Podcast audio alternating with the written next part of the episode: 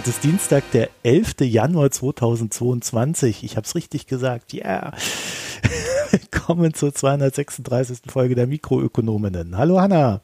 Hallo Marco. Wir haben ein paar kleine allgemeine Hinweise vorweg. Und zwar ist bei mir ein Buch angekommen. Danke Tim dafür. Das ist vermutlich dann doch irgendwie das Buch, das da von Amazon eigentlich wieder mitgenommen werden wollte oder so. Keine Ahnung. Jedenfalls ist ein Buch da. Ich habe auch was bekommen. Ich habe eine Musterbackrolle bekommen. Die war sehr lange unterwegs, weil die irgendwie aus China oder so gekommen ist. Aber ich habe mich sehr gefreut. Die habe ich auch gar nicht auf Twitter gezeigt. Das ist eine so eine Teigrolle, die ein, Muster macht. Und dann kann man Plätzchen ausstechen, die ein hübsches Muster haben. Also was kann auch nur aus China kommen. Nein, es gibt es, also ähm, ich hatte ja verschiedene Backzutaten, aber ja. die ist jedenfalls, ähm, die ist halt so gebranne äh, geprägt irgendwie. Und, Wie fanden ich, denn die Kinder diese Backrolle? Die finden, wir haben die noch nicht ausprobiert, weil die eben erst kurz vor Weihnachten gekommen ist. Ich habe aber vor, jetzt wo alle Weihnachtsplätzchen aufgebacken sind, demnächst äh, aufgegessen sind, mal ein Kaffeeplätzchen zu backen und dann werden wir sie ausprobieren. Äh, wir freuen uns über den Bericht. ich finde super. Gut, ich habe derweil meine Amazon-Wunschliste auch äh, so überarbeitet, dass nur noch ein normales Buch drauf ist und der Rest alles irgendwelche E-Books. Und die Adresse ist auch umgestellt. Das heißt also, man könnte mir jetzt gefahrlos auch etwas zukommen lassen, ohne dass äh, da das Wirrwarr passiert. So, dann habe ich mich damit beschäftigt, wie das Jahr 2021 für uns gelaufen ist. Ja, das korrigieren wir gleich mal hier, was ich geschrieben habe. Und zwar hatten wir ja im Vorjahr, also 2020, eine Finanzierungsschwelle von 8,5 Prozent erreicht. Ja, Schwelle ist vielleicht das falsche Wort. Also 8,5 Prozent der Finanzierung, die wir bräuchten, um das hier alles ordentlich in unserem Sinne machen zu können. Die hatten wir 2020 erreicht und in 2021 sind wir immerhin schon bei 11,75 Prozent gelandet. Das ist eine kleine Steigerung, die natürlich bei weitem nicht ausreichend ist und daher bleiben wir dann auch entsprechend weiterhin bei unserem Aufruf. Wir brauchen 100 neue AbonnentInnen und dann können wir zumindest mal jemanden bezahlen, der uns hier ab und zu mal was schneidet. Ich hatte da auch letztens irgendwie geguckt, genau, Insgesamt haben wir jetzt vier neue Abos seit dem ersten Aufruf hinzugewonnen. Also wir brauchen jetzt nur noch 96 Abonnentinnen mehr. Mhm. Das ist das Ziel für 2022. Wäre aber schön, wenn wir da nicht bis Ende des Jahres für brauchen würden. Jedenfalls bedanken wir uns recht herzlich bei all jenen, die ähm, im letzten Jahr und auch die Jahre davor uns äh, gespendet haben und oder ein Premium-Abo abgeschlossen haben. Das ist ja immer so eine Mischung Einzelspende, Premium-Abos, Daueraufträge. Ja, das hilft uns sehr. Es sind auch mehr geworden. Vielen Dank dafür. Und ja, alle anderen sind aufgerufen, dem zu folgen. Wer dazu noch Fragen hat oder auch andere Fragen, der kann natürlich eine Mail schicken. Wir machen es mit den Mails äh, ja immer per se so, egal wer da schreibt, der kriegt eine Antwort.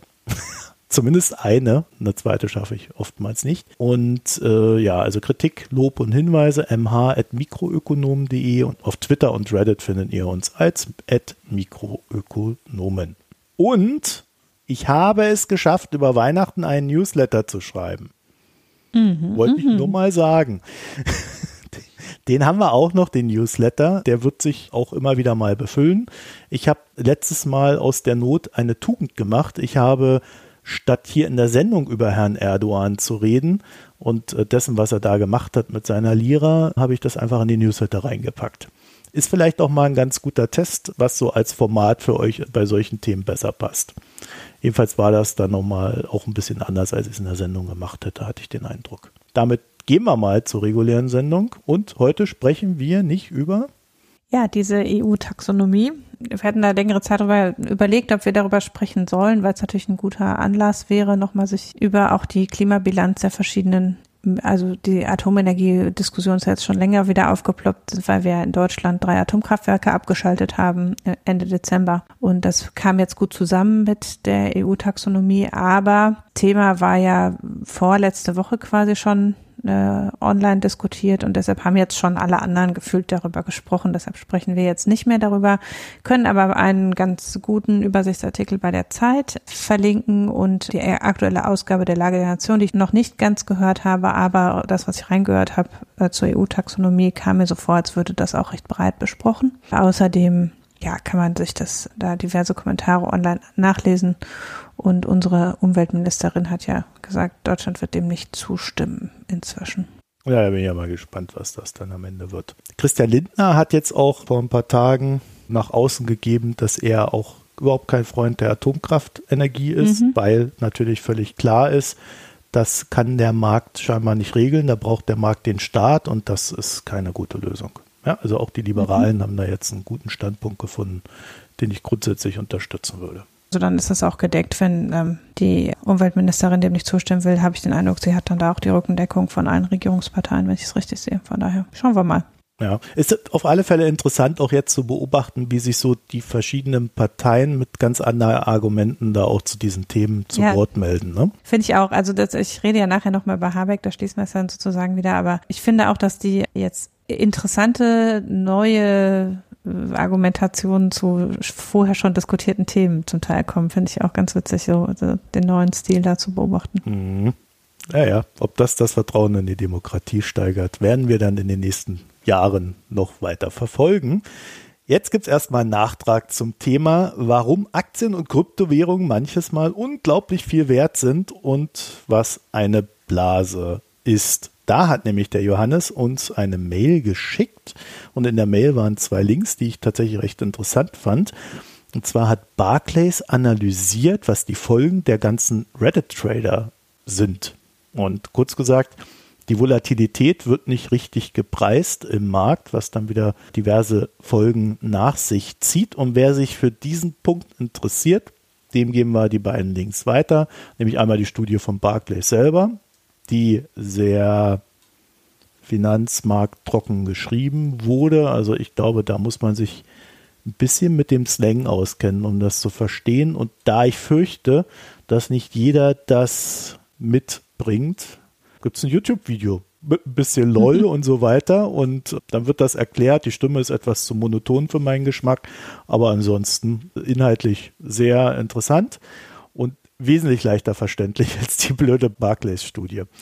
Ja, also das verlinken wir euch beides. Guckt da mal rein, wenn euch das Thema grundsätzlich interessiert. Also äh, Reddit Trader, Optionen und Pricing der Volatilität. Viel Spaß damit. Und jetzt haben wir die Hanna und die Hanna macht Kasachstan. Genau, ich wollte kurz ein bisschen was zu Kasachstan sagen. Ich bin ja eigentlich hier bei uns im Team nicht so die Osteuropa-Spezialistin, aber ich finde, dass es sich lohnt, sich in das Thema oder den Konflikt in Kasachstan gerade einzulesen, auch weil es, äh, finde ich, ähm, ein bisschen sinnbildlich auch für den gesamten Komplex Russland und die Anrainerstaaten äh, stehen mhm. kann oder eben sehr typisch sich entwickelt gerade. Ich habe ein bisschen besseres Kenntnis von der Ukraine und äh, das ist, da sieht man jetzt so direkte Verknüpfung auch, dass die Truppen, die Russland jetzt in, nach Kasachstan verlegt hat, praktisch jetzt in der Ukraine abgezogen wurden und umgekehrt auf der anderen Seite auch etliche paramilitärische Einheiten aus dem ukrainischen, von der ukrainischen Seite. Die Urlauber. Genau. Also da jetzt auch von beiden Seiten des Ukraine-Konfliktes jetzt es nach Kasachstan rüberschwappt und es so ein bisschen eine quasi Pseudo-Entspannung in der Ukraine hervorruft. Naja, die kommen in zwei Tagen zurück, hat der Putin. Eben, naja, das ist, äh, ist nicht, äh, nicht ich weiß nicht, wie dauerhaft das ist. Ja. Aber jedenfalls so ein bisschen zum Hintergrund. Ich verlinke mal zwei Threads. Der eine ist der auf der politischen Ebene, also zeigt, wie äh, gerade die Bedeutung des Konflikts für Russland ist und was das russische Interesse ist, sich da in Kasachstan einzubringen. Kurz gesagt, im Prinzip drei lagig. Das eine ist, dass Kasachstan für Russland aus äh, Ressourcensicht äh, wichtig ist. Dann, dass Kasachstan eben wenn es bröckelt sozusagen so ein äh, Effekt auch auf die insgesamt die russische Außenpolitik und die russische Stärke haben kann. Also dass es halt äh, den Konflikt mit der NATO verschärft quasi jetzt. Dann ist Kasachstan für die russische Raumfahrt, das ist natürlich auch irgendwie logisch, aber Baikonur liegt halt in, Russ in Kasachstan und ist also für die russische Raumfahrt nach wie vor eine von zwei wichtigen Basen und da ist die russische Raumfahrt im Prinzip darauf angewiesen, da eine stabile, politisch stabile Region zu haben, auch wenn Russland ja eine neue Raumbasis gebaut hat, aber die deckt eben lange nicht alle Flüge ab. Und ja, außerdem hat Russland mit Kasachstan einfach eine unglaublich lange Grenze und äh, das macht natürlich auch einiges aus, weil da eben auch dann Migrationsströme zu erwarten sind. Es gibt eine sehr große russische Minderheit in Kasachstan, so wie in vielen der anderen Anrainerstaaten ja auch, also ungefähr 25 Prozent der kasachischen Bevölkerung sind äh, russischen, russischer Abstammung. Ähm, man kann auch, ich finde das erstaunlich, aber auch zum Beispiel in der Ukraine, wenn man mit Leuten spricht, dann wird oft da auch so ein, äh, das ist äh, ein christlich versus muslimischer Konflikt reingedeutet das kann ich gar nicht richtig beurteilen, inwiefern das eine Rolle spielt. Das ist völlig Ich habe diesen Thread, ich will das mal kurz sagen, von Clint Ehrlich, ich habe den auch gelesen und der, der hat das ziemlich hochgejazzt, die einzelnen Punkte. Genau, also das mit dem Religiösen weiß ich auch nicht. Ich weiß aber auch, dass eben zum Beispiel auf der Krim auch viele argumentieren, ja, das ist ja immer eine orthodoxe Region gewesen also dass halt die die russisch äh, die russischstämmigen auf der Krim dieses Argument auch vorbringen. Das ist da sind ganz wichtige Heiligtümer der orthodoxen Kirche und deshalb ist die Krim so wichtig für Russland. Also die russischstämmigen in den jeweiligen Regionen halten dieses religiöse Argument, glaube ich, schon hoch. Äh, der Staat, ja. Aber es ist nicht der politische Aspekt ist nicht so da. Also ob das jetzt da so ist, dass die, die Protestanten, äh, dass äh, die Proteste jetzt da, ich würde da keine muslimische Note reinlegen. Aber ähm, trotzdem ist es natürlich so, dass eben diese nennenswert großen russischen Minderheiten dazu führen, dass äh, immer mit erheblichen Flüchtlingsströmen zu rechnen ist für Russland, wenn in einer der Nachbarregionen quasi es da zu so einem Konflikt kommt. Und das ist natürlich auch ein veritables Interesse, denn es geht Russland ja wirtschaftlich gerade auch nicht so gut, dass sie eine riesige Mengen von Flüchtlingen zusätzlich aufnehmen wollen. Ähm, ja, das ist also so die politische Komponente und dann ähm, hat das Ganze aber natürlich auch eine wirtschaftliche Komponente. Und das ist das, warum ich eigentlich kurz zumindest drüber sprechen wollte, weil Kasachstan sehr wichtig geworden ist für das Crypto-Mining-Business. Weil China hat ja äh, letztes Jahr angefangen, sehr viele Crypto-Mining-Farmen aufzulösen und platt zu machen. Daraufhin sind die umgezogen nach Südamerika und Kasachstan. Und äh, jetzt ist es so, also in Kasachstan war ohnehin schon wichtig für die Crypto-Mining-Produktion. Letztes Jahr im Frühjahr bevor China diese große Zerstörungswelle angestoßen hat, waren etwa acht Prozent der Kryptomining-Kapazität weltweit schon in Kasachstan angesiedelt. In der Spitze der Produktion im letzten Jahr waren es aber 18 Prozent. Also es ist schon nennenswert nochmal Kryptomining-Kapazität von China nach Kasachstan umgezogen. Mhm. Das führte dazu, dass im äh, November, also da war die höchste Produktion, eben etwa 18 Prozent der kasachischen Strom Abnahme für Kryptomining entfiel. Und das ist in einem alten und überlasteten Netz, das ohnehin erheblich Netzausfälle hat, eben führt das dazu, dass letztlich ja Leute einfach dann keinen Strom haben. Beziehungsweise es gab dann halt Netzabschaltung, also das Netz war überlastet, es gab dann stundenweise Netzabschaltung und das ist einer der Auslöser gewesen für die Proteste jetzt. Ja, die haben vor allen Dingen auch subventionierte Strompreise, ne? Ja, ja, die haben subventioniert, das ist natürlich prima für, für die, aber es ist halt, also sie haben subventionierte Strompreise und gleichzeitig nicht genug.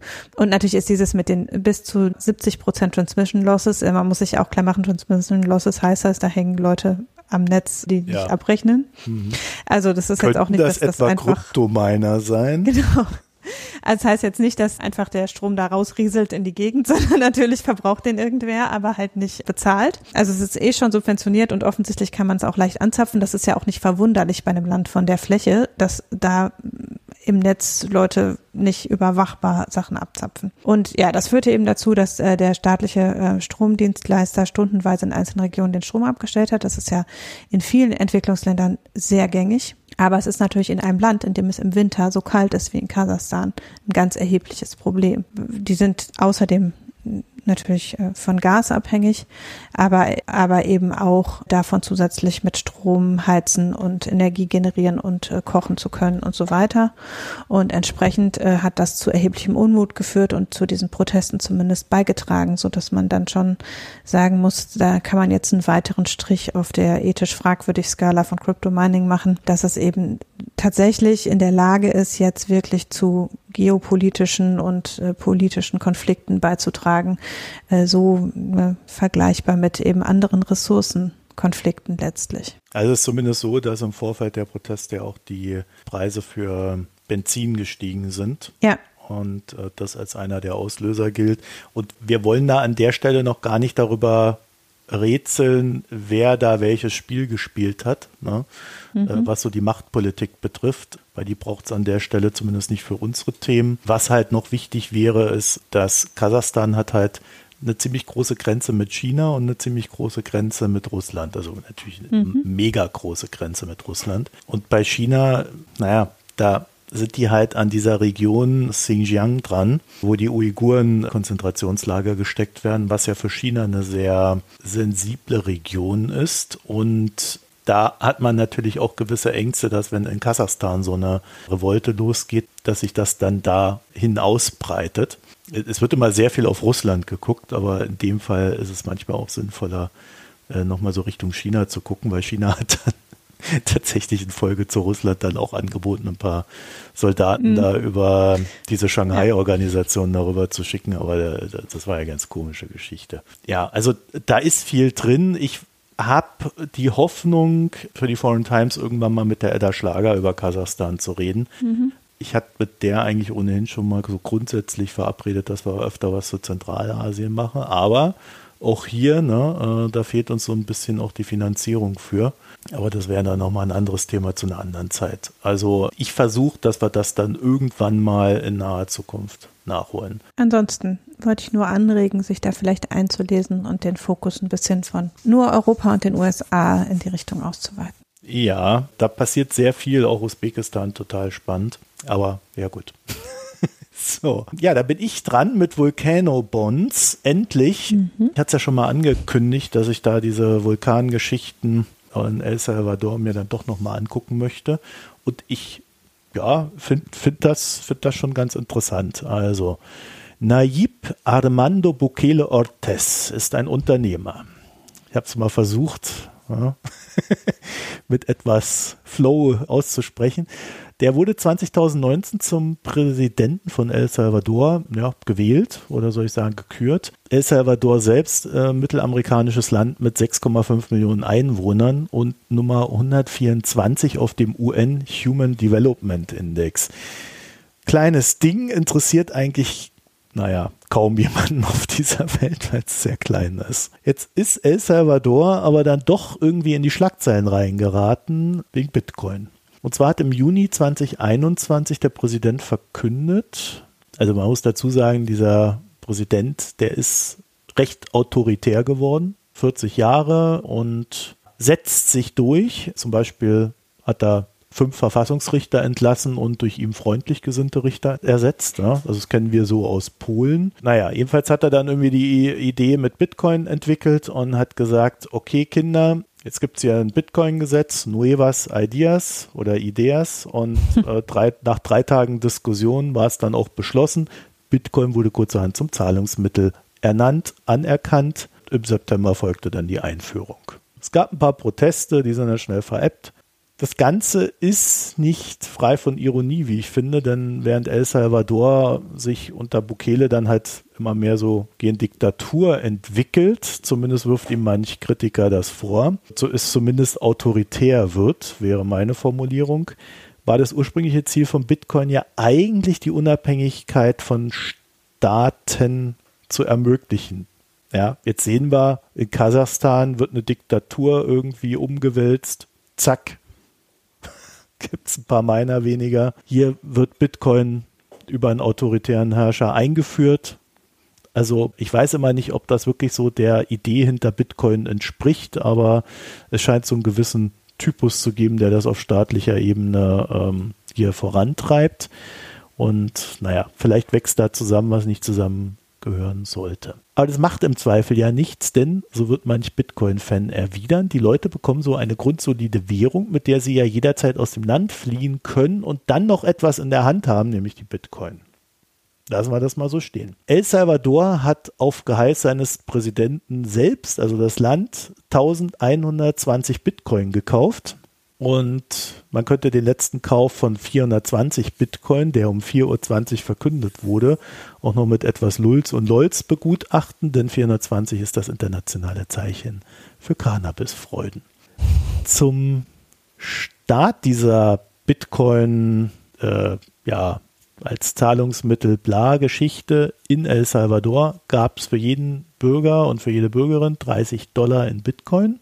Zumindest dann, wenn man über eine Personal ID verfügte und diese dazu nutzte, die Chivo Wallet freizuschalten. Na, da gab es dann noch so Spezialisten, die haben die Personal IDs äh, gefälscht und haben dann versucht, mehrere Wallets äh, mit den 30 Dollar zu bekommen. Gibt wohl die ersten Verfahren. Also ich weiß nicht, ob man für 30 Dollar dieses Risiko eingehen sollte. Jedenfalls gab es das natürlich. Äh, und auch nicht jeder hat irgendwie so eine Personal ID parat. Also es hat auch nicht jeder so seine 30 Dollar bekommen. Jedenfalls fangen hier auch schon meine ersten Freiheitsfragen an. Zum Beispiel haut ein Dissident dann mal ab und wird ihm die Wallet dann gesperrt oder wie muss ich mir das vorstellen? Also wie ist da dann wirklich der Zugriff des Staates auch darauf? Ne? So, jedenfalls scheint das Ganze einem größeren Plan zu folgen, denn vor kurzem kam Bukele damit an, dass er nun eine Art Bitcoin City bauen möchte. Und ich glaube, das klingt, klingt wirklich wie der feuchte Traum libertärer Autokraten. Wir hatten ja auch mal. Libertäre Autokraten finde ich noch. Aber egal. Ja, das eine wirtschaftlich, das andere politisch. Eine ganz neue Klasse von Schurken. Ja. ja, ich, äh, ehrlich gesagt, das ist so der Schurke, den ich gerade so auf der Weltbühne sehr stark agieren sehe. Aber wir hatten ja mal dieses, diese Thematik mit den freien Städten in einer unserer ersten Buchbesprechungen und so ein bisschen in diese Richtung geht es. Da soll eine Stadt werden, in der nur die Mehrwertsteuer als Steuer erhoben wird. Ne? Also keine anderen Steuern gebaut entlang dem äh, Golf von Fonseca in der Nähe eines Vulkans und der wird dann auch gleich noch dazu genutzt, via geothermischer Energiegewinnung die Stadt mit Strom zu versorgen. Und das meint natürlich nicht immer nur die Stadt, sondern natürlich auch die Bitcoin-Miner. Ne? Die hängen dann da dran, alle aus Kasachstan dorthin geströmt und haben ein sicheres, steuerfreies Zuhause, trinken mit dem Präsidenten wahrscheinlich noch Kokosschnaps oder keine Ahnung. Ja, und meinen dann ihre Bitcoins mit Thermoenergie aus dem Vulkan.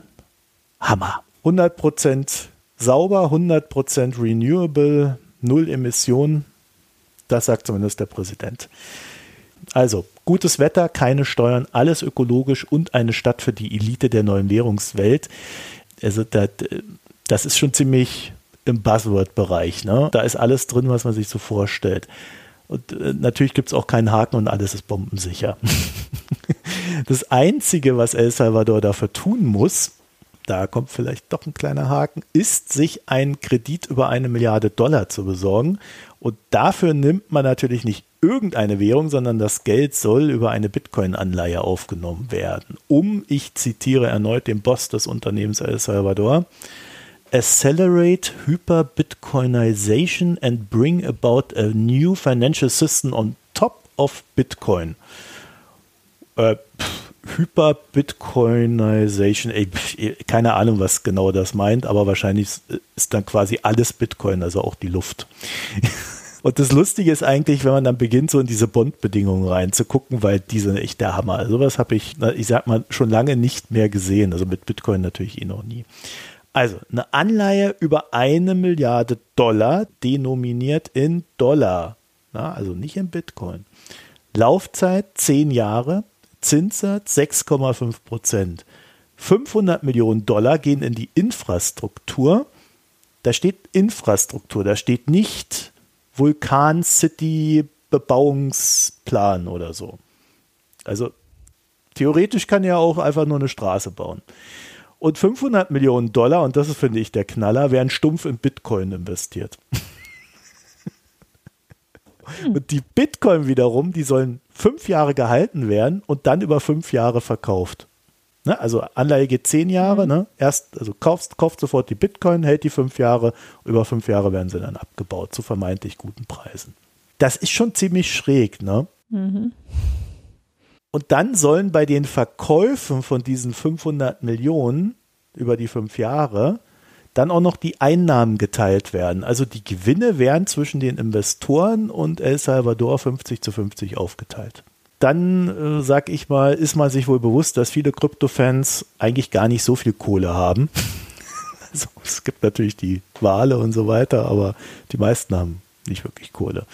Daher geht die Investitionssumme bei der Geschichte auch schon bei 100 Dollar los. Ich kenne das bei Anleihen, gerade wenn sie professionell sind, eher so, dass, da eher, dass das eher bei 1000 losgeht, aber das sind sicherlich Details. Zahlbar in Dollar, Bitcoin oder Tether. Mhm. Ja, und dann kommt der Knaller am Schluss. Wer fünf Jahre mit 100.000 Dollar dabei ist oder mehr, der könnte Bürger von El Salvador werden. Verführerisch. Ja. Du kannst also quasi sofort investieren und bevor die anfangen zu verkaufen, kannst du schon Bürger werden. Mhm. Naja, warum finde ich das schräg? Also die Anleihe ist offensichtlich so konstruiert, dass sie Kryptofans ansprechen soll. Ne? Das ist natürlich aus marketingtechnischen Gründen völlig äh, legitim. Und man teilt hier vermeintliche Gewinne der Zukunft, weil diese Kryptofans haben natürlich die Neigung zu sagen, ja, Bitcoin, äh, das, das steigt doch nur. Also gibt es auch wirklich mhm. Leute, die rennen jetzt schon rum und sagen, Bitcoin geht auf eine Million Dollar. Wenn du da natürlich mit so einem Rechending da rangehst, dann ist das auch alles gar kein Problem und es gibt Quasi auch keine safe, ja? Ja, mehr als safe. Du kannst nur gewinnen. Mhm. Ja. Ähm, doch wie Matt Levine von äh, Bloomberg da schon anmerkte, rein theoretisch könnte man auch einfach Bestandsanleihen von El Salvador kaufen. Da gibt es nämlich schon welche, die aus heutiger Sicht noch zehn Jahre laufen. Und diese Anleihe, die steht jetzt bei 60 Prozent. Mhm. Das spricht nicht gerade für die Bonität des Landes. Ne? Also wenn man davon ausgeht, dass El Salvador in zehn Jahren seine Schulden bezahlt, dann hat man bei den Bestandsanleihen instant einen Gewinn von theoretisch, also wenn du wirklich zu 60 kriegst, äh, 40 Prozent um, also ne, also kannst du sofort ja. einsacken und dann noch jährlich 8,25 Prozent Zinsen. Das klingt ungefähr so wie Argentinien kurz vor der letzten Währungskrise, ehrlich gesagt. Ja, das geht so in diese Richtung. Ne? Ähm, mhm. Ziemlich genau. Also das Zahlenverhältnis ist ziemlich genau so. Ja, also zugegeben, die Preisbildung bei solchen Anleihen lässt vielleicht auch keine größeren Investments zu unbedingt 60 Prozent zu. Allerdings ist die Anleihe seit Veröffentlichung des Volcano Bonds von 80 auf 60 Prozent gefallen. das heißt, für die Bitcoin-Fans, da wird natürlich umgeschichtet, ne? Weil die andere. Anleihe bringt natürlich mehr Rendite. Für alle anderen, ja, kurz vor der Pleite. Absicherung, äh, genau. Ja. Ja. Ich finde, dieser Bestandsbond zeigt, dass El Salvador mit diesem Stunt Volcano Bond zwei Sachen tut. Also einmal, sie äh, haben wohl das Gefühl, es ist schwierig, Geld zu bekommen. Also versuchen wir, Geld bei einer ziemlich zugespitzten Zielgruppe zu bekommen. Und man verschiebt hier den Risikoanteil in der Renditerechnung. Ne? Also man, man sagt einfach, ja, also wir kriegen hier zwar weniger direkten Zins, aber ich meine, die Erträge, die werden so mega sein. Das, das kann, da kann man nur die andere Anleihe, also die neue quasi nehmen. Ja, und ich denke schon, dass Krypto-Fans hier wirklich potenziell mit äh, Bitcoin-Erträgen rechnen, wenn sie sich da an diese Rendite ranmachen. Und da ist dann die Grundrendite des Bonds auch fast egal. Die Zahlen zeigen mir jedenfalls, dass bei regulären Investoren die Zockeranleihe überhaupt nicht gut ankommt. Muss sie ja auch nicht, wenn alle anderen zeichnen. Ne? Ich finde es jedenfalls interessant an dieser Anleihe, dass man natürlich auch damit rechnen müsste, dass El Salvador sich mit diesen 500 Millionen, die sie in Bitcoin reinstecken, dann natürlich auch verzocken kann. Ne? Also wenn die keine Erträge da rausholen, sondern vielleicht noch 200 Millionen verballern und dann eh schon alles knapp ist, dann könnte es auch durchaus passieren, dass man sich dann in so, einer, in so einem Argentinien-Szenario befindet und ähm, um sein Geld kämpfen muss. Oder viele, viele Jahre wartet, um dann noch irgendeine Quote daraus zu holen. Jedenfalls habe ich da mal auf unseren Lieblingsindikator geguckt, der natürlich keine endgültige Aussage über irgendwas trifft, der aber zumindest mal eine Richtung weist. Und per Ende 2020 stand die Staatsschuldenquote bei 90 Prozent. Erinnern wir uns an der Stelle mal kurz an meine Ausführungen zu Marktbewegungen in einer der letzten Folgen.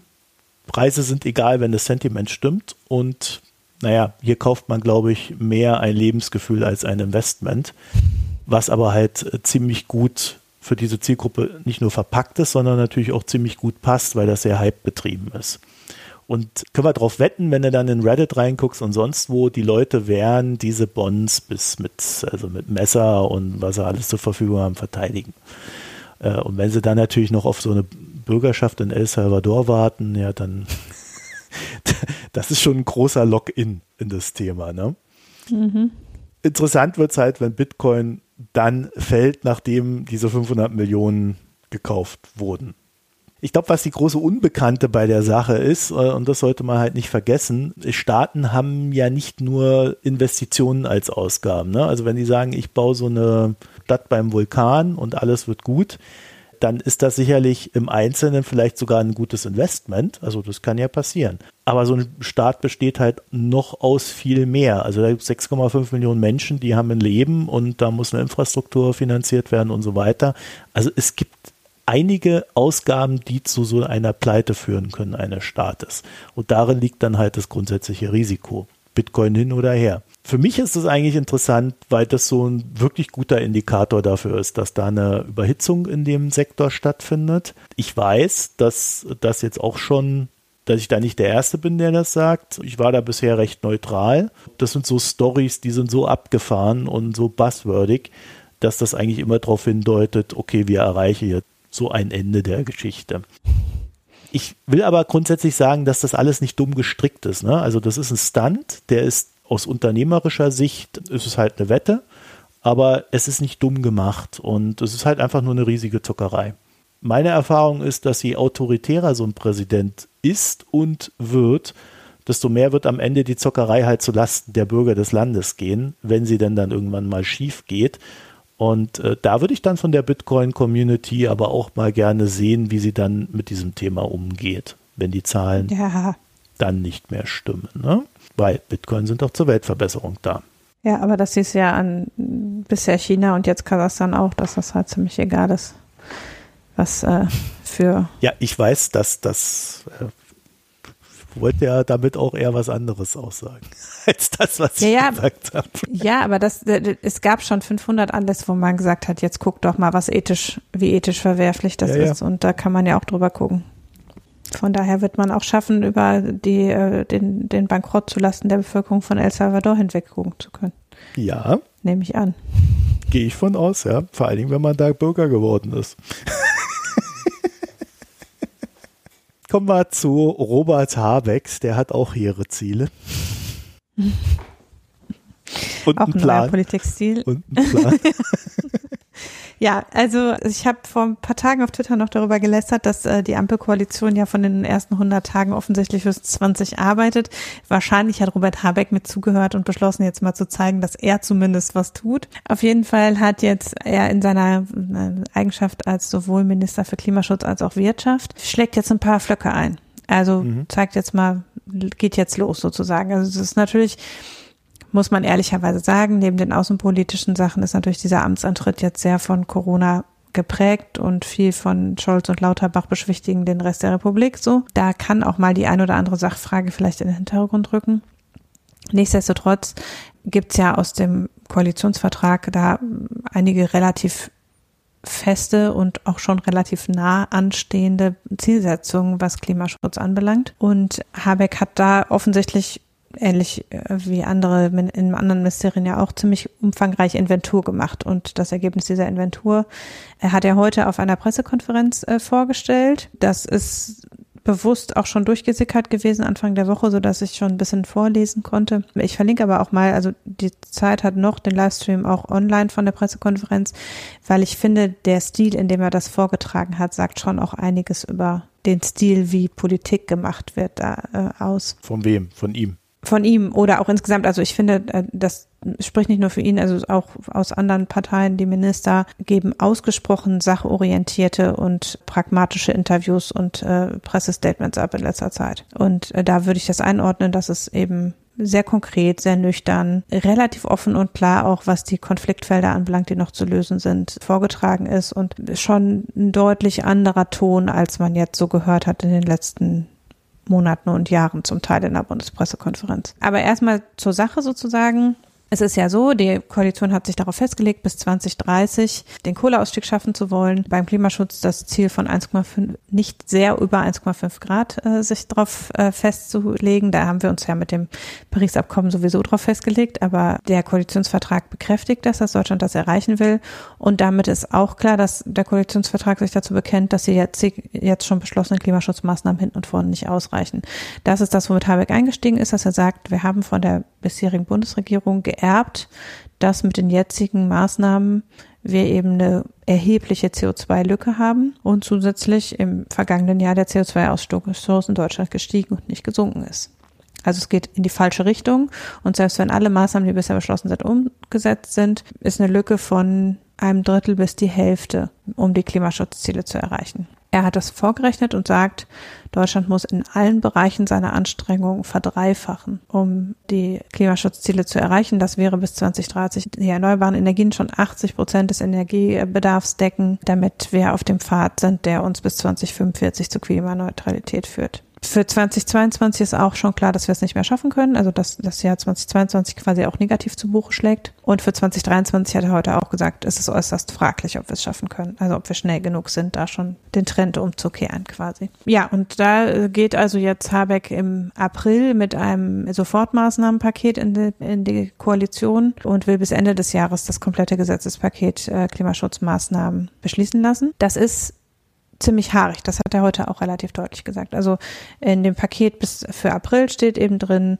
Ziel 80 Prozent Erneuerbare bis 2030. Daraus folgend zwei Prozent der Fläche an Land für Wind, Solardachpflicht auf allen Industriebauten und Steuererleichterung für Solardächer auf privaten Neubauten, um eben den Ausbau bei Wind und Solar, also bei Wind an Land und bei Solar merklich auszuweiten, weil wir da eben quasi Null Wachstum hatten in den letzten Jahren. Zusätzlich, und das ist eben sind die Maßnahmen, die dann noch nachfolgen werden, die jetzt noch nicht konkret benannt werden, wird es Maßnahmen geben müssen im Gebäudesektor, was Sanierung anbelangt. Das darf, zwar hat er jetzt noch keine konkreten Maßnahmen benannt und äh, auch noch unklar ist, die, also das hat er schon auch benannt, was eben, dass die Industrie, ähm, also dass mehr Einsatz von Wasserstoff in der Industrie notwendig ist, aber wie konkret ähm, das umgesetzt werden soll, dazu ist jetzt auch noch nicht ganz klar, ob es da irgendwie eine Quote oder eine Förderquote oder ein Subventionsplan oder was es ist, was dann da genau angedacht ist. Was auch noch eine Rolle spielt, ist die Überarbeitung der Bewilligungsverfahren. Also das hat er heute auch ganz deutlich gesagt, dass wir schneller werden müssen. Also nicht nur mehr, sondern auch schneller. Und dazu eben eine Rolle spielt eine Reform der Genehmigungsverfahren und die Abschaffung der EG-Umlage im Strompreis um eben da einen, einen gewissen Spielraum zu schaffen.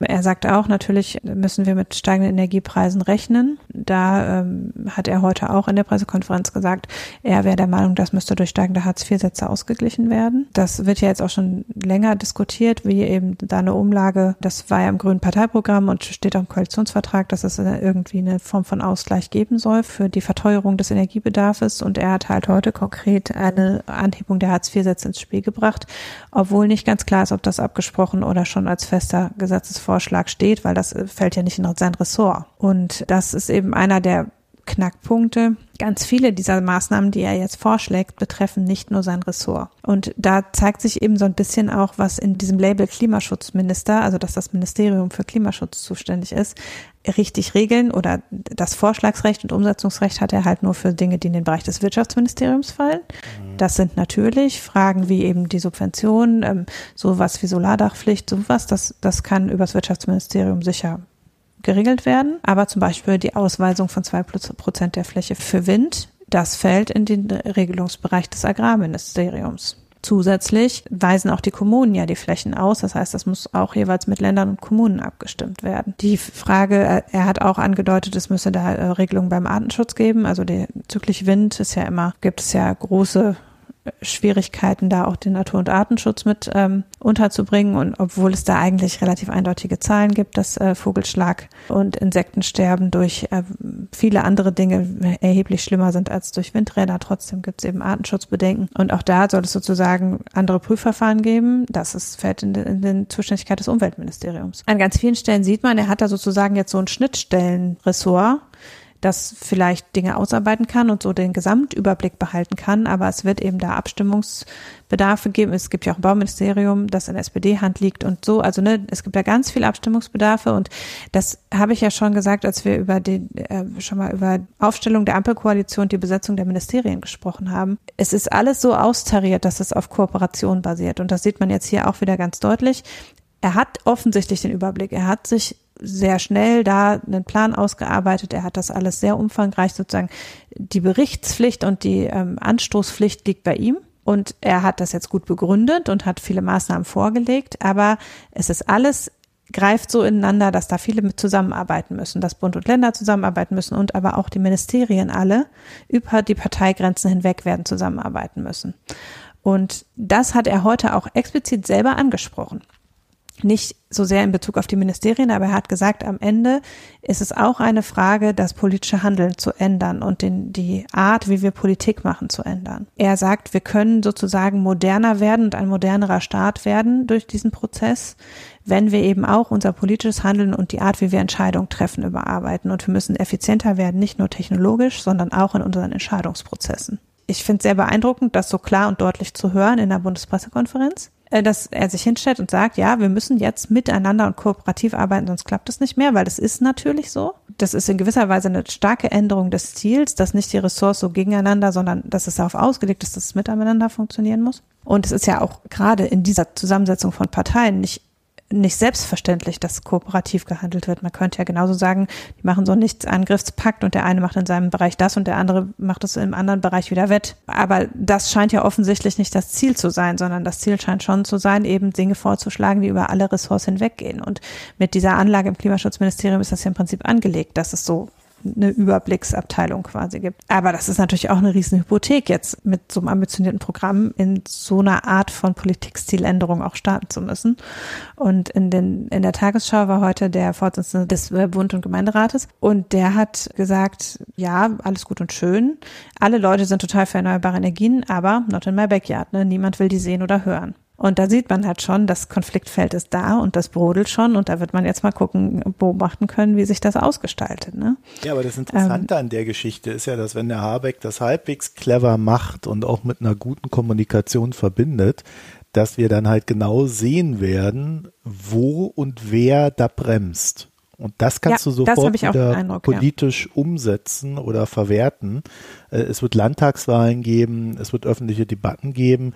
Und das sind ja alles so Geschichten, wo ich das Gefühl habe, das gab es bisher nicht. Also da hat zwar jeder so ein bisschen vor sich hin diskutiert.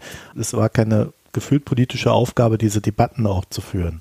Und, und dass mhm. sich das jetzt ändert, das allein ist wahrscheinlich schon sehr viel wert. Ja, also ich habe auch den Eindruck, es ist halt wirklich so ein, okay, ähm, ohne jetzt mit dem Finger auf einzelne Leute zu zeigen, aber einfach zu sagen, wir haben eine gemeinschaftliche Verantwortung und die liegt auf allen Ebenen und wir fordern ein, dass jeder dieser Verantwortung nachkommt. Ne, das ist halt, das ist eine andere Herangehensweise, als zu sagen, wir als Bund können nur das und das regeln, den Rest müssen halt die Gemeinden machen. Das ist eine andere Art von Kommunikation. So ist, das sehen wir jetzt in der Corona-Krise ganz stark, dass da ja immer gesagt wird, ja, der Bund kann leider nicht viel tun, das ist halt die Ländersache. Ne, und dann ist der Schwarze Peter bei den Ländern und die Länder sagen, nee, der Bund ist schuld und so, ne, aber so wirkt es mir halt da nicht, sondern es wirkt mir da so, als wäre es so, dass gesagt wird, okay, wir müssen das jetzt zusammen machen, wir sitzen hier in einem Boot, Pech gehabt. Das ist eine andere Art der Herangehensweise. Ist mal spannend, wie weit er damit kommt. Ich fand es auf jeden Fall, also er war, ne, er hat da Zahlen dabei gehabt und hat über eine Stunde geredet. Er hatte Greichen dabei, den äh, Energiestaatssekretär im Wirtschaftsministerium, der ja von Agora Energiewende kommt und äh, die ja so ein bisschen die inhaltlich Vorarbeit geleistet haben am Ende für diesen Plan, würde ich unterstellen. Und ja, also ich fand, dass es sehr nüchtern und sehr klar war und ausgesprochen auf den Punkt. Und ja, er hat halt ziemlich klar gesagt, also er möchte auch, er hat auch gesagt, er möchte jetzt einmal nochmal zurückgucken auf die Versäumnisse und dann möchte er nach vorne gucken. Und dieses Zurückgucken kommt Ende Januar, da legt das Wirtschaftsministerium den Bundeswirtschaftsbericht vor, der üblicherweise im Prinzip ein Wiedercoin dessen ist, was wir schon aus den im Herbst vorgelegten Berichten der Wirtschaftsinstitute und des Sachverständigenrats, also so war das in der Vergangenheit immer, dass dieser Bericht des Wirtschaftsministeriums am Ende nur so im Zusammenhang mit Sachverständigenratsgutachten und Steuerschätzung irgendwie kam dann auch noch dieser Bericht des Bundeswirtschaftsministeriums. Er hat jetzt aber schon gesagt, nein, er wolle den auch anders auslegen mit der neuen Denomination des Ministeriums, denn äh, Wirtschaftswachstum sei ja nicht alles. Der Wohlstand hänge nicht nur von den nackten Wirtschaftswachstumszahlen ab und entsprechend soll das im Bericht auch Berücksichtigung finden. Aber es ist eben auch relativ offensichtlich, er sagt jetzt einmal die Versäumnisse und das macht er schon auch deutlich, dass er das quasi übernommen hat als Hypothek. Also das legt er auch sehr klar da wiederum. Ist ja auch berechtigt. Ich meine, irgendwie wissen wir ja alle, wie deutlich das verpennt worden ist in den letzten Jahren. Und da jetzt zu sagen, okay, äh, ich beschönige das auch nicht, aber ich will jetzt auch nicht, und das hat er, er sagt, aus seiner Sicht zum letzten Mal auf die Vergangenheit gucken. Mhm. Ähm, und man nimmt ihm das ab ne, dass er sagt, okay, ich habe jetzt hier Inventur gemacht und jetzt gucken wir halt, wie wir es wieder aus dem Dreck ziehen. So. Ein ganz treffender Kommentar von Jonas Scheible eben auf Twitter, der schrieb, man sieht halt, wie groß die Versäumnisse sind daran, was für eine kleine Notiz solche großen Erkenntnisse sind sozusagen. Also er schreibt, Moment, wie lange die Gesellschaften den Klimaschutz verschleppt haben, sieht man gut daran, wie schnell aus großen Schritten Randnotizen werden. Kohleausstieg 2030, lange undenkbar, jetzt reicht nicht, weiter nächstes Thema. Großer Fortschritt erweist sich stets bald als unzulänglich. Habeck hat heute die Lage ohne Kokolores beschrieben und den Eindruck erweckt, dass er es ernst meint. Das ist viel, weil es so ungewöhnlich ist, so erschreckend neu. Ein Fortschritt, der noch etwa bis morgen so wirkt, dann geht's weiter, dann ist das nicht mehr genug. Und ein bisschen ist es natürlich so, ne, dass es jetzt, man merkt diese Politikstiländerung, aber die muss jetzt Alltag werden, damit wir das Tempo schaffen. Ne, das ist halt so. Trotzdem, ja, also wie anfangs gesagt, ich habe den Eindruck, es tut sich schon einiges so auch weil er jetzt ganz klar auch über diese wirtschaftliche Schiene den Klimaschutz argumentiert. Also weil er eben ganz klar sagt, ähm, wir müssen jetzt auch Entscheidungen treffen, die für eine wirtschaftliche Sicherheit sorgen. Wir müssen dafür sorgen, um unsere wirtschaftliche Zukunft zu sichern, müssen wir dafür sorgen, dass wir wieder Vorreiter werden, dass wir die Prozesse schneller und besser gestalten, damit wir irgendwo wieder Anschluss finden an die Entwicklung, die überall stattfindet. Und also man merkt eben, er nimmt das Amt jetzt auch nicht nur als Klimaschutzminister ernst, sondern er nimmt es schon auch als Wirtschaftsminister ernst und argumentiert eben auch aus einer für seine Person jetzt eher, also er hat das ja im Wahlkampf schon stark auch dieses Thema Wirtschaft besetzt, aber ähm, das ist ja nicht seine Großwerdung äh, politisch quasi, war ja jetzt nicht im Wirtschaftsbereich. Und trotzdem nimmt er das und argumentiert das schon stringent durch über Wirtschaft und Klima. Und zunächst mal finde ich, ist das ein Stil, der vielversprechend wirkt, so wie ich einiges, also so stilistisch finde ich diese neue Koalition an vielen Ecken nicht schlecht, sagen wir mal. Inhaltlich muss man jetzt halt sehen, jetzt müssen halt auch die Einigungen her und die Gesetze tatsächlich gemacht werden. Ne? Also da sind wir mal gespannt, wie sich das auslässt. Und auch, was dann jetzt da berichtet wird in dem Bericht. Wie die FDP dann auch darauf reagiert oder die SPD, da bin ich auch mal gespannt, wie kooperativ ja. die dann am Ende sind. Aber der Lindner hat ja mit der Atomkraft schon mal eine gute Vorlage gemacht, wie man sowas auch liberal denken kann. Ich würde auch an der Stelle sehen, dass äh, die äh, durchaus diese Ressortstreitigkeiten in die SPD-Ministerien vielleicht wichtiger sind als die in die FDP-Ministerien. Mhm. Also klar, Verkehr ist eine große Hypothek, dass es bei der FDP liegt. Wobei Wissing jetzt ja auch bisher sich da ja auch nicht so geäußert hat, dass man jetzt denkt, das ist nichts mit ihm machbar so. Aber bei den SPD-Ministerien, da fällt natürlich dieser ganze Frage des sozialen Ausgleichs, fällt halt in die SPD-Ressorts die SPD neigt ja dazu zu sagen, über 12 Euro Mindestlohn haben wir jetzt quasi die soziale Komponente abgedeckt. Und das ist natürlich lange nicht alles. Ja, ne? das ist äh, schön wäre es, wenn es so einfach ist. Ja. Ja, man braucht halt auch schlauere Maßnahmen. Also man muss halt intelligenten Ausgleich schaffen, der nicht wieder falsche äh, Anreize genau. in die genau. falsche Richtung setzt. Ja. Und da sehe ich bei der SPD auch inhaltlich einfach Schwächen. Also dieses ganze Anreizsystem dahinter.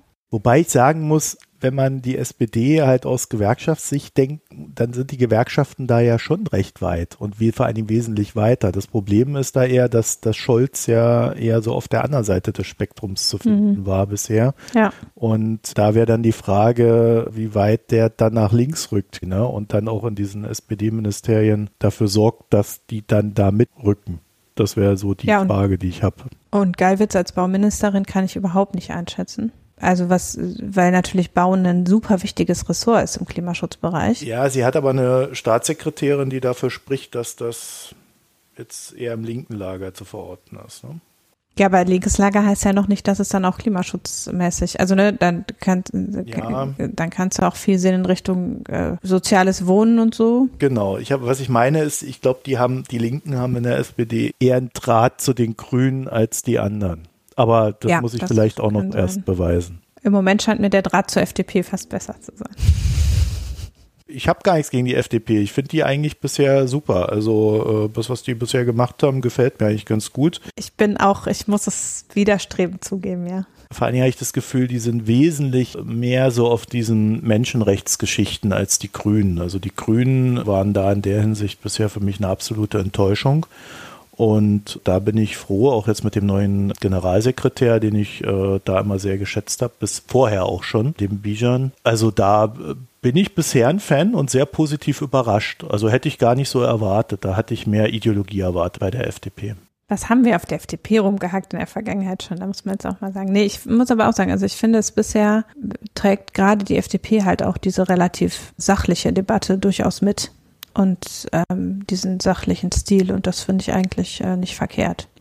Also jetzt, wenn man Kubicki in Talkshows halt aus. Ja, mein Gott, also Die, also ehrlich gesagt, man muss auch, man muss auch die Fähigkeit entwickeln, Leute mal zu ignorieren. Ja, der ist halt so ein bisschen wie der besoffene Onkel auf der Party, der halt den alle ignorieren, ja. Ja, weswegen ich da auch dazu neige zu sagen, die, die FDP gefällt mir da bisher ganz gut, ist halt, weil sie bei den Punkten, die wir kritisiert haben, wo wir gesagt haben, das ist ein bisschen platt, ja, wie bei diesem CO2-Preis regelt alles.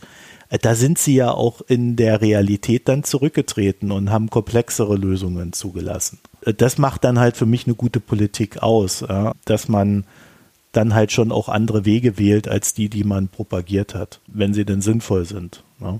Und das sehe ich halt bei der FDP gerade schon und da würde ich sagen, war die Kritik dann auch richtig, aber sie können dann halt auch was anderes tun als das, was, was sie vorgeschlagen haben. Gut, jetzt aber genug hier äh, mit FDP-Gehuddel. Ja, das war's schon an Sachthemen hier bei uns. Ich weiß auch gar nicht, ob ich andere Themen habe, ehrlich gesagt. Ich, ich habe alles ausgefüllt hier. Stimmt, jetzt wo du sagst. Ich habe übrigens einen Glühwein getrunken. Ne? Du hast mich da voll reingequatscht letztes Mal. Ja. ja. Ich habe auch schon wieder einen Glühwein. Ja, dann nehme ich den jetzt einfach. Äh, ich habe aber keinen Pick. Was hast denn du? Also, Gesellschaftsteil, Picks. Was hat die Hanna da? Genau. Ich habe da einen Artikel über die finnische Housing First Initiative. Ähm, das ist ein etwas längerer, also jetzt auch nicht super mega lang, aber länger als so ein normaler Zeitungsartikel, würde ich sagen, der darstellt, wie Finnland sein ähm, Obdachlosigkeitsproblem in den Griff bekommen hat. Also das ist ja was, das man aus den USA auch kennt und was wir natürlich hier auch wissen, dass ähm, Obdachlose es besonders schwer haben, wieder Fuß zu fassen, weil es so einen Teufelskreis gibt zwischen keine Wohnadresse haben, deshalb keine Arbeit finden und ohne Arbeit keine Wohnung finden. Das wird es eben auch nicht zu lösen über Kurzzeitunterkünfte, weil die ja kein fester Wohnsitz sind. Bei uns ist es ja so, dass sogar viele Bezüge daran hängen, dass man einen festen Wohnsitz hat und man eben äh, zum Beispiel auch im Hartz-IV-Bezug halt Schwierigkeiten hat, das ausgezahlt zu bekommen und so weiter. Ne, man kriegt kein Konto ohne Adresse und all solche Sachen. Und das ist natürlich in anderen Ländern auch so und unter anderem auch in Finnland. Und Finnland hatte offenbar ein relativ großes Problem mit Obdachlosigkeit, gerade in Helsinki, wo eben das ja auch aufgrund der Wetterverhältnisse ziemlich gefährlich ist, auch im Winter draußen zu leben. Und trotzdem gab es eben so Behelfsunterkünfte in Parks und so, wo so Zelte oder Blockhütten aufgebaut waren, noch bis in die 2010er Jahre hinein. Und Finnland ist das aber angegangen über eine quasi an überhaupt keine Bedingungen geknüpfte Bereitstellung von Wohnraum. Also äh, jeder, der obdachlos ist und sich registriert, erhält ohne daran geknüpfte Bedingungen eine Wohnung vom Staat. Mit dieser Strategie haben sie geschafft, dass jetzt nur noch 20 Prozent der Leute obdachlos sind, die obdachlos waren 2008. Also vier von fünf Obdachlosen sind jetzt wieder in Beschäftigung und selbstbezahltem Wohnraum. Kommt seit Jahren immer mal wieder ein Artikel drüber, wie extrem erfolgreich das ist. Und ich bin nur noch am Staunen, dass da nicht mehr passiert bei anderen. Es gibt so also Initiativen ja auch in anderen Ländern, aber ich glaube oft nicht so breit angelegt, sondern nur in einzelnen Städten zum Beispiel oder vielleicht sieht man es auch nur nicht so, weil es Länder sind, die nicht so ein erhebliches Problem damit haben. Es ist natürlich auch wieder die Frage, wie viel davon lässt sich von Land zu Land übertragen weil das hängt ja mit der Konstruktion des Sozialsystems, mit der Art, wie Arbeitsverträge und wie das, wie auch das, das Arbeitsschutzrecht und so weiter ist. Also es gibt ja ganz viele Komponenten, die Arbeitslosigkeit beeinflussen, die, die jenseits dessen sind, ob man eine Adresse melden kann. Und das ist in den Staaten halt sehr unterschiedlich geregelt über die Sozialsicherungssysteme. Nichtsdestotrotz ist halt in dem Artikel, finde ich auch ganz interessant, dass sie sagen, es kostet den Staat weniger. Diese ganze Bereitstellung von kostenlosem Wohnraum kostet weniger, als äh, die Obdachlosigkeit vorher gekostet hat. Also es ist für den Staat nicht nur geht es den Leuten besser und es trägt zur Wohlfahrt bei, sondern es ist auch kostengünstig für Finnland. Also kann man sich was abgucken, so ähnlich wie von der portugiesischen Drogenpolitik oder so. Es gibt eben, das ist zum Beispiel für Out-of-the-Box-Denken, was sich offensichtlich lohnt, das auszuprobieren. Dann kommen wir mal zum Glühwein. Genau, äh, wir haben heute den äh, Glühweinteil, Winteredition quasi. Bier, Bier-Winteredition. Genau. So, ich wollte noch gucken, ob ich für meinen Glühwein auch noch etwas im Internet finde, äh, zum Verlinken dann. Weil ich habe getrunken Siakli Glühwein. so nennt er sich. Mhm. Und ich, muss das jetzt kurz googeln. Ihr, ihr, wisst ja, ich bin äh, skeptisch, was so diese Glühweinflaschen betrifft. Also ich hatte da immer so ein bisschen so Abneigung dagegen. Und ich muss gestehen, den fand ich ja, sehr trinkenswert. Hat mir gefallen. 14 Prozent das Ganze. Ich weiß nicht, äh, wie war der Standard für Glühwein? Ah, 9,5, 10, sowas. Ja, ich dachte doch, ne? Unter 10. Ja, ja der hat äh, 14. Haut auch gut rein. Das ist rein. ja schon für Wein viel, also auch ohne Glüh. Ja, wahrscheinlich haben die nur den, den echten Prozentgehalt des Weines angegeben. Und ich würde jetzt nicht sagen, dass ich den Kardamom rausgeschmeckt habe, aber so gefühlt war er da. Das Ganze, das Ganze geht auch gut rein, wenn du das trinkst. Also ja klar, das haut gut rein. Aber also das Kostet war ja teuer. Und ja, das ist toll, aber das, was mir halt an dem gefallen hat, und das war das Ding, der ist nicht aufdringlich. Also mhm. der knallt und du, du, du merkst, da ist auch Bums drin und, und spürst den auch, aber der Glühwein lässt dich in Ruhe. Der belästigt dich nicht mit irgendwelchen Aromen. Äh, also die sind alle da und die schmecken auch gut, aber er belästigt dich nicht damit. Und das mag ich sehr. Deswegen hoffe ich irgendwie noch mal eine Flasche von dem zu finden, auch wenn er schweineteuer ist. 9,80 Euro, 10 Euro, ja. Ich glaube, ich habe mhm, 9 Euro also, bezahlt, als ich den im Ja, also es gibt den offensichtlich bei Rewe. Aber jedenfalls, äh, ja, ist natürlich, also es ist, klar, es ist natürlich ein spanischer Wein, das macht natürlich auch einen Unterschied. Ne? Also äh, das kann ich mir vorstellen, dass der Wein dann mehr vorschmeckt und weil die Glühweine, die jetzt aus deutschem Wein gemacht sind, da schmeckt vielleicht, da wird ein Wein gewählt, der selber nicht so prägnant schmeckt und der natürlich auch weniger als 14 Prozent Alkohol hat. Jedenfalls ist das Ding gelungen und das hat mich dann doch überrascht. Vielleicht ist es auch immer ganz gut, an solche Sachen nicht mit Erwartungen ranzugehen. Also schmeckt der eh scheiße. Dann schmeckt dir quasi alles. Ja, was hast du denn getrunken? Ja, ich habe Mary's Fair Trade Glühwein. Äh, das ist, ähm, so heißt er. Ähm, und das ist ganz interessant, weil soweit ich das rauslesen kann, also es steht, es ist ein Bio-Glühwein aus fairem Handel vom Weingut Stella Organics. Äh, Stella Organics an sich kenne ich auch von anderen Weinen. Also Stella Organics macht eben auch, ist, ähm, macht auch äh, südafrikanischer Wein und die haben auch andere im Angebot, so im einschlägigen Biohandel. Und das ist eben der äh, Glühwein von denen, wobei, soweit ich das verstehe, wird der Glühwein in Deutschland hergestellt. Also äh, ich bin nicht ganz sicher, aber das ist ähm, mein Recherchestand, weil also Stella Organics vertreibt den quasi nicht. Ach doch wohl, die, vertreiben den auch selbst. Südafrikanischer Wein, das ist vielleicht so ähnlich vergleichbar mit dem, was du äh, sagst. Das ist halt also ein Wein, der an sich äh, vielleicht etwas mehr Wein Eigengeschmack hat, so.